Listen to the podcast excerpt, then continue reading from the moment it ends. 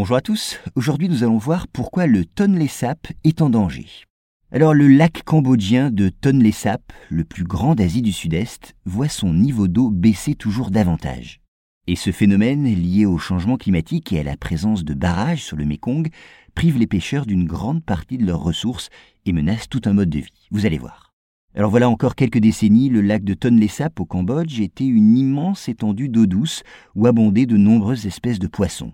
Ainsi, lors de la saison des pluies de juin à novembre, les eaux du Mékong, gonflées par les averses torrentielles, parvenaient à se déverser en partie dans le lac. Et sa surface déjà impressionnante était alors quintuplée, le lac débordant sur la forêt environnante. Mais depuis quelques années, les choses ont bien changé. Le niveau de l'eau ne cesse de baisser et le Mékong n'alimente plus le lac de la même façon.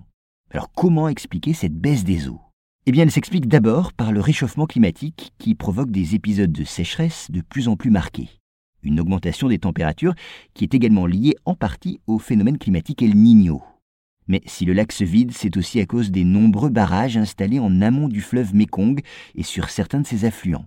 Or, toute l'économie locale était fondée sur la pêche, mais avec la baisse des eaux, eh bien, le poisson est beaucoup plus rare. Les pêcheurs sont ainsi souvent contraints de se tourner vers l'agriculture. Et pour cultiver du piment ou d'autres épices, ils brûlent la forêt autour du lac.